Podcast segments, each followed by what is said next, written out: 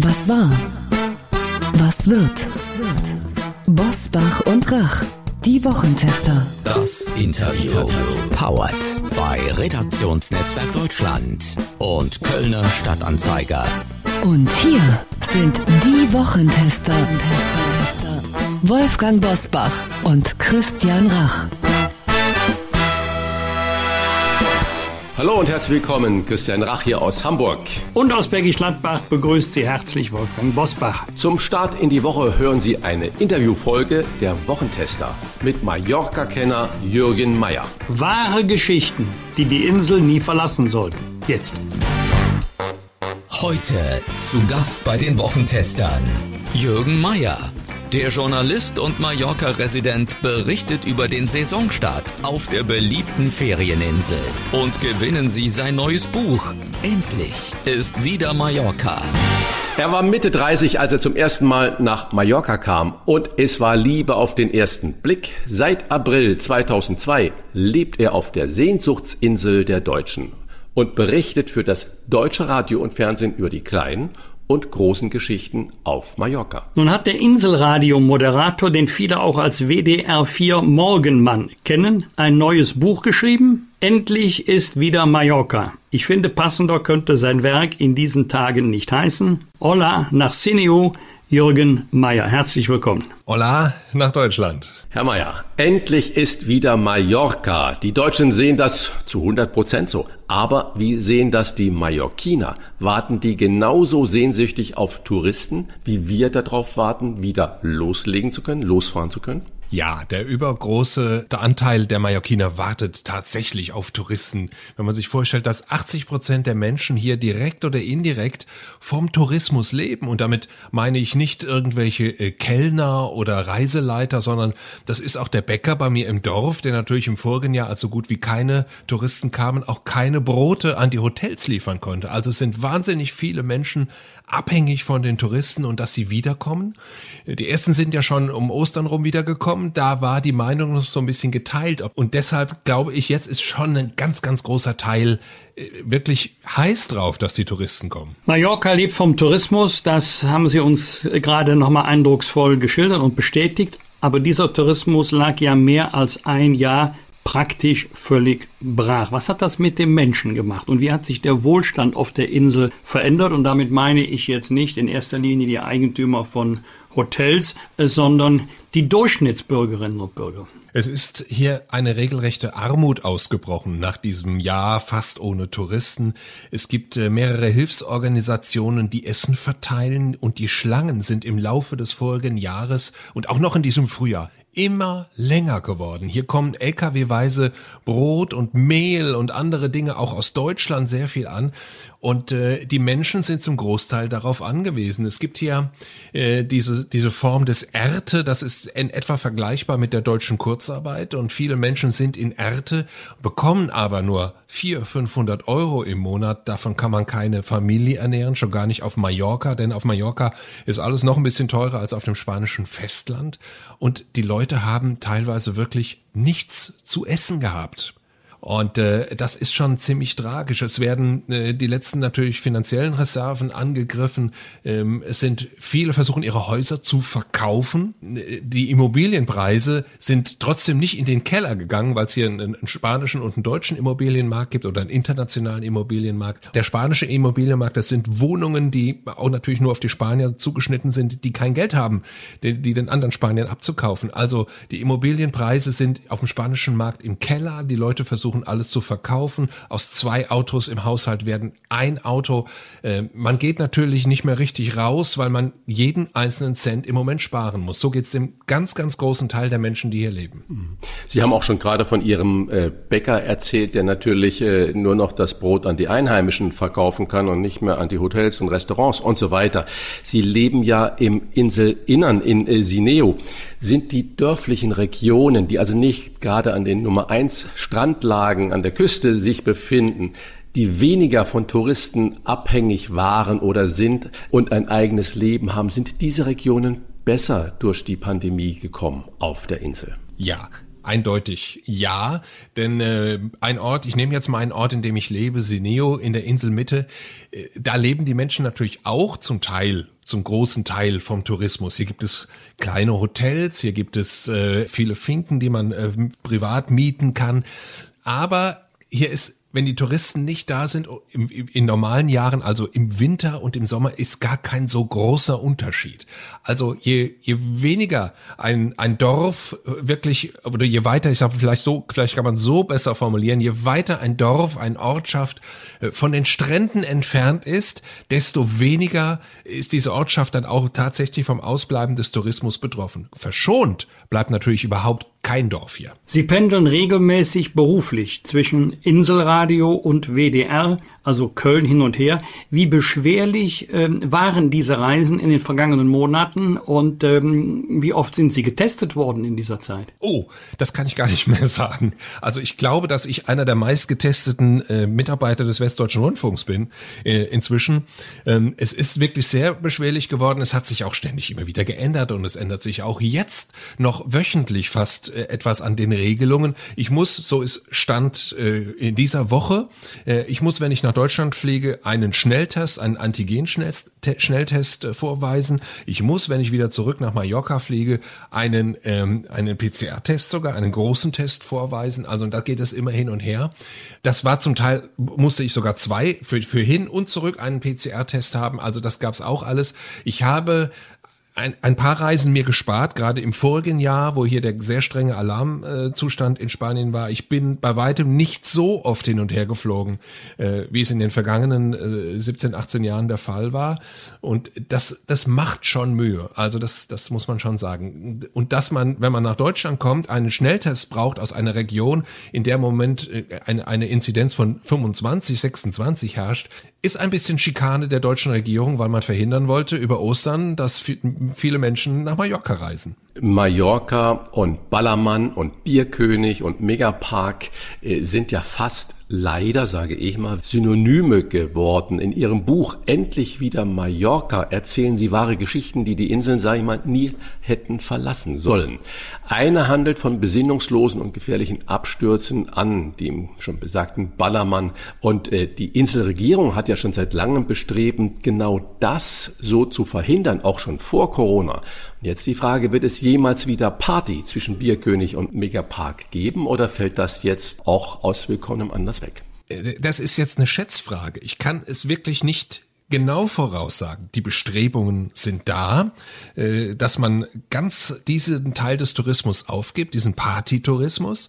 Äh, auf der anderen Seite gibt es auch da wieder eine Menge Menschen, die davon leben, Mallorquiner hier, die dort arbeiten und, und, und da sind es wirklich die Kellner und sind es die DJs und sind es natürlich auch die Wirte. Aber der Großteil der Mallorquiner möchte diese Art Tourismus nicht. Und das wäre jetzt wirklich eine Gelegenheit, den einfach nicht mehr wieder aufleben zu lassen. Der liegt da momentan brach, verstößt gegen alle Corona-Regeln. Die großen, die großen Gaststätten, Megapark und so weiter, die haben überhaupt noch keine Betriebsgenehmigung. Und ich könnte mir vorstellen, dass es diese Regierung hier, die mallorquinische Regierung, jetzt drauf ankommen lässt und die Genehmigung diesen großen Läden verweigert. Und das wäre, äh, äh, sagen wir mal, so eine, so eine gute Gelegenheit gab es dafür noch nie. Ob sie sich damit durchsetzt, das weiß ich nicht. Die, die Betroffenen werden sich mit Sicherheit dagegen wehren. Und ähm, ich bin mir auch nicht so sicher, ob das so gut wäre. Ein bisschen Partytourismus schadet nichts, meiner Meinung nach. Die Menschen, die Party machen wollen, die trifft man ja sonst auf der Insel gar nicht. Die bleiben in ihrem Bereich, die stören nicht. Die sind vielleicht ein bisschen auffällig am Flughafen und in den Fliegern. Aber hier auf der Insel, finde ich, stören sie nicht besonders, weil sie unter sich bleiben. Also das ich könnte mir vorstellen, dass die Regierung versuchen wird, diese Gelegenheit zu nutzen und diesen Partytourismus ja, sterben zu lassen, nicht wieder aufleben zu lassen. Aber ich bin mir nicht sicher, ob sie sich tatsächlich damit durchsetzen kann. Darf ich noch eine Nachfrage schnell machen? In Deutschland sind ja die Grünen total im Aufschwung, Annalena Baerbock äh, Kanzlerkandidatin und so weiter. Und es wurde jetzt schnell Gesetze geändert, weil das Bundesverfassungsgericht ähm, das Umweltgesetz auf den Deckel gehauen hat. Wirkt sich denn diese Umweltpolitik und das geänderte Verhalten, wird sich das auch auswirken auf Mallorca? Die Mallorquiner, die Regierung geht ja fast so einen ähnlichen Weg.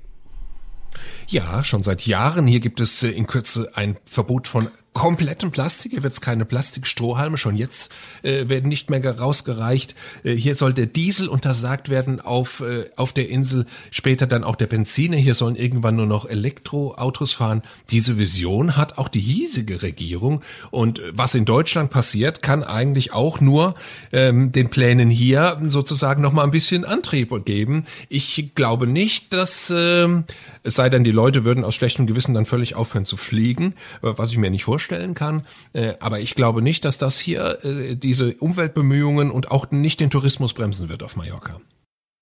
Bei allen Problemen für Mallorca hat Corona vielleicht doch etwas Gutes, Klammer auf gehabt, Klammer zu, weil die Insel ja zwangsläufig zur Ruhe gekommen ist und das auch als Chance verstehen könnte, sich noch einmal zu wandeln. Auf jeden Fall. Ich habe die Insel noch nie das hört sich jetzt furchtbar an. Ich habe die Insel noch nie so schön erlebt wie nach diesem Corona-Jahr.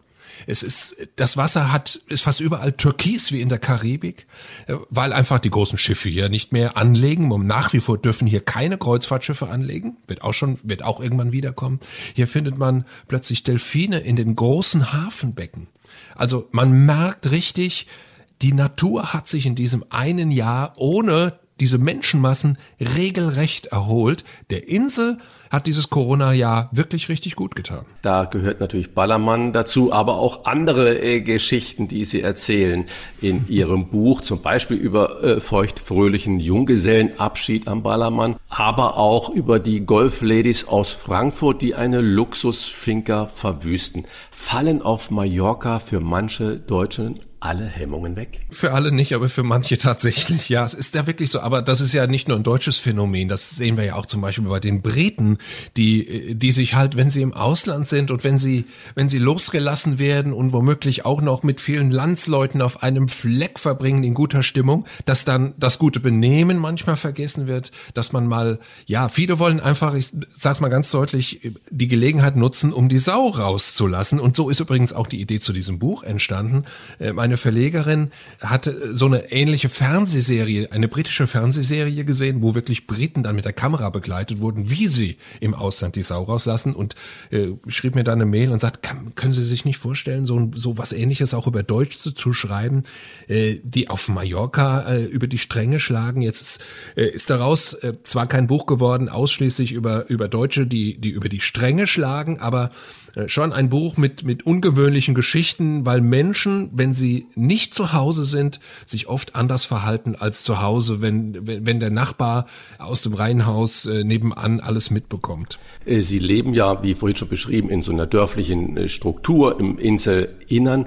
Ist Ihnen dieses Verhalten der Landsleute manchmal peinlich? Ja, ja, kommt ein ganz klares Ja und am peinlichsten ist mir, wenn meine Landsleute mit freiem Oberkörper und verschwitzter Haut in einem Café im Polster sitzen.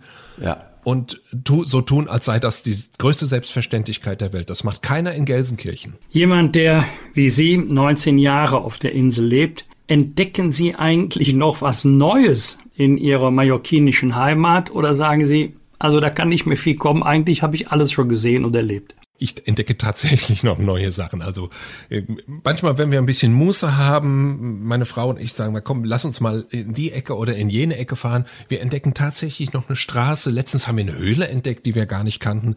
Man, man muss sich das vorstellen, das ist natürlich so klein, ist Mallorca ja nur auch nicht. Also man fährt schon äh, anderthalb Stunden bis zwei Stunden von einer Ecke der Insel bis zur nächsten. Da kommt schon ein bisschen Fläche und da kommen schon ein paar Ecken äh, zusammen. Und ich glaube, das wird nie aufhören, dass ich was Neues entdecke, weil Mallorca einfach auch so vielfältig ist. Das ist ja einer der, der größten äh, Pluspunkte dieser Insel, diese Vielfalt, die Mallorca hat. Die Berge, den Sand, die Steilküste, äh, die Strände, Wälder in der Mitte. Es ist alles da, eine, eine tolle äh, mediterrane Stadt mit Palma. Und diese Vielfalt, ich weiß nicht, ob man in einem Leben überhaupt da alles entdecken kann. Ich glaube es nicht. Die Woche hat das Hamburger Armblatt eine große Überschrift gehabt. Die letzten Geheimtipps für Sie, exklusiv von uns an der Nordseeküste und an der Ostsee. Und jetzt frage ich Sie, dann schüttel ich eigentlich immer schon den Kopf. Aber jetzt frage ich Sie trotzdem, wenn Sie so mit Ihrer Frau über die Insel fahren und was Neues entdecken, haben Sie denn so einen Geheimtipp, der vielleicht nicht mehr ganz so geheim ist, den Place äh, to be für Sie, wo Sie sagen, das ist für mich äh, Mallorca, wie ich es liebe.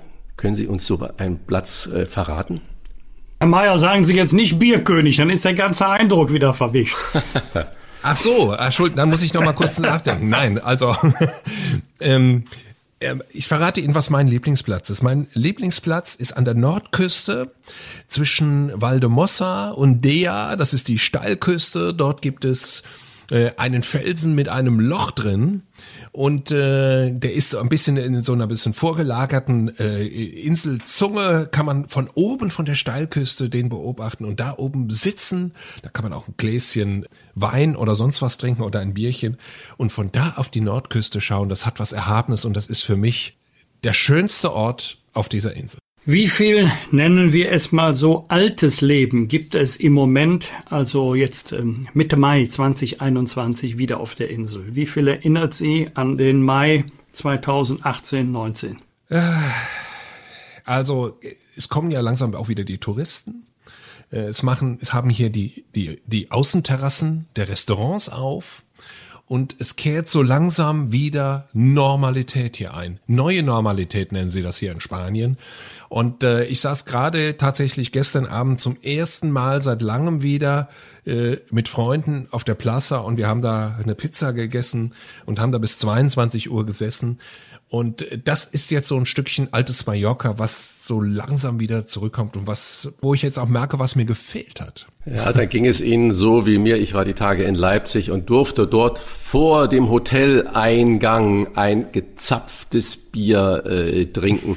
Das war wirklich ein erhabenes Gefühl und es fehlte mir auch. Äh, ganz spannend in Ihrem Buch, neben den Geschichten erfährt man natürlich äh, allerlei Wissenswertes über die Insel jenseits des Ballermanns. Vieles, was man so auch noch nicht wusste. Was hat es zum Beispiel auf sich mit dem Sanddiebstahl?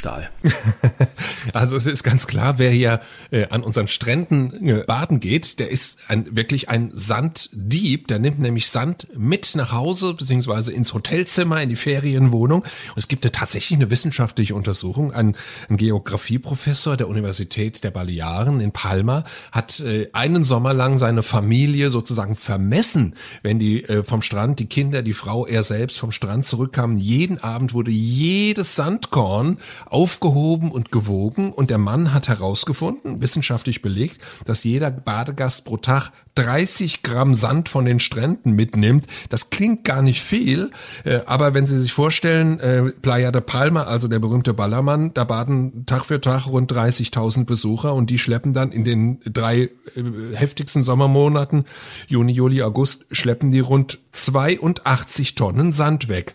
Und dann soll noch mal einer sagen, das wäre kein Diebstahl. Aber der Sand wird ja auch wieder ausgekehrt und äh, zum Strand zurückgebracht, vermutlich, oder? ja, ähm, Aufschüttungen sind ja ja verboten, aber äh, das Meer regelt es zum Teil auch selbst. Sanddiebstahl ist das Stichwort, das Sie sich unbedingt merken sollten, wenn Sie eines von zehn Büchern von Jürgen Mayer gewinnen wollen. Dazu müssen Sie einfach unseren Podcast in der Podcast-App Ihrer Wahl abonnieren. Das kostet nichts. Das Lösungswort Sanddiebstahl. Mailen Sie uns bitte bis zum 21. Mai, 7 Uhr unter kontakt.diewochentester.de. Wir drücken Ihnen die Daumen für Endlich ist wieder Mallorca. Bedanken uns für das Gespräch bei Jürgen Mayer. Hasta luego. Ich bedanke mich auch und mach's Mallorquin. Molte gracias. Danke, danke, danke. Fragen und Anregungen für Bosbach und Rach? Kontakt at diewochentester.de wir bedanken uns bei unserem Werbepartner für die Unterstützung dieser Folge. Clark ist eine Versicherungs-App, die genau das macht, was wir hier auch jede Woche versuchen, nämlich komplexe Themen und manchmal auch Chaos zu ordnen und dabei das Beste für Sie herauszuholen. Ganz viele Hörerinnen und Hörer werden beim Thema Versicherungen an Kleingedrucktes, geringe Vergleichbarkeit und hohe Kosten denken. Doch das muss nicht sein, denn Sie können Ihre Versicherungen digital managen und dabei auch noch Geld sparen. Wie das geht? Mit Clark. Das ist eine App, mit der Sie sich einen leichten Überblick über alle Ihre Versicherungen verschaffen können. Clark bewertet jeden Ihrer Verträge unter zwei Gesichtspunkten. Erstens, brauche ich diese Versicherung wirklich? Und zweitens, stimmt das Preis-Leistungs-Verhältnis? Die Clark-App vergleicht mit ihrem Algorithmus tausende Tarife von mehr als 160 Versicherern für Sie und schlägt zu Ihren vorhandenen Verträgen bessere Alternativen vor. Übrigens dauerhaft kostenlos und unabhängig von einzelnen Anbietern. Bei Fragen helfen Ihnen die Versicherungsexperten von Clark per Telefon, E-Mail oder Chat weiter, ohne lästige Wartezeit. Das ist ein Versprechen. Mehr als 300.000 Kunden nutzen die Clark-App bereits. Und für unsere Wochentester, Hörerinnen und Hörer, haben wir ein exklusives Testangebot, mit dem Sie von Clark einen 30-Euro-Gutschein von Amazon erhalten. Merken Sie sich bitte dafür den Gutscheincode TESTER. Bitte in Großbuchstaben schreiben. Wie das funktioniert? Laden Sie die Clark-App im App Store Ihrer Wahl herunter und gehen Sie auf die Webseite clark.de für Deutschland oder goclark.at für Österreich. Wenn Sie sich dort registrieren und mindestens zwei Versicherungen bei Clark hochladen, erhalten Sie mit dem Gutscheincode TESTER einen Amazon-Gutschein im Wert von 30 Euro nach der Bestätigung. Aber wichtig bei Clark, Sie müssen keine neue Versicherungen abschließen. An Ihren Verträgen ändert sich selbstverständlich ohne Ihre ausdrückliche Zustimmung nichts und Ihre Daten sind in einem deutschen Rechenzentrum gesichert. Stellen Sie Ihren digitalen Versicherungsmanager Clark doch einmal auf die Probe. Tester ist Ihr persönlicher Gutscheincode. Alle Infos und die Teilnahmebedingungen finden Sie auch in unseren Show Notes. Das waren die Wochentester, das Interview mit Unterstützung vom Kölner Stadtanzeiger und dem Redaktionsnetzwerk Deutschland. Wenn Sie Kritik, Lob oder einfach nur eine Anregung für unseren Podcast haben, schreiben Sie uns auf unserer Internet- und auf unserer Facebook-Seite. Fragen gerne per Mail an kontakt@diewochentester.de und wenn Sie uns auf einer der Podcast-Plattformen abonnieren und liken, freuen wir uns ganz besonders. Danke für Ihre Zeit. Die neue reguläre Folge hören Sie am Freitag, Punkt 7 Uhr. Bitte die Wochentester einschalten. Was war? Was wird? Wolfgang Bosbach und Christian Rach sind die Wochentester. Ein maßgenau Podcast. Powered bei Redaktionsnetzwerk Deutschland und Kölner Stadtanzeiger.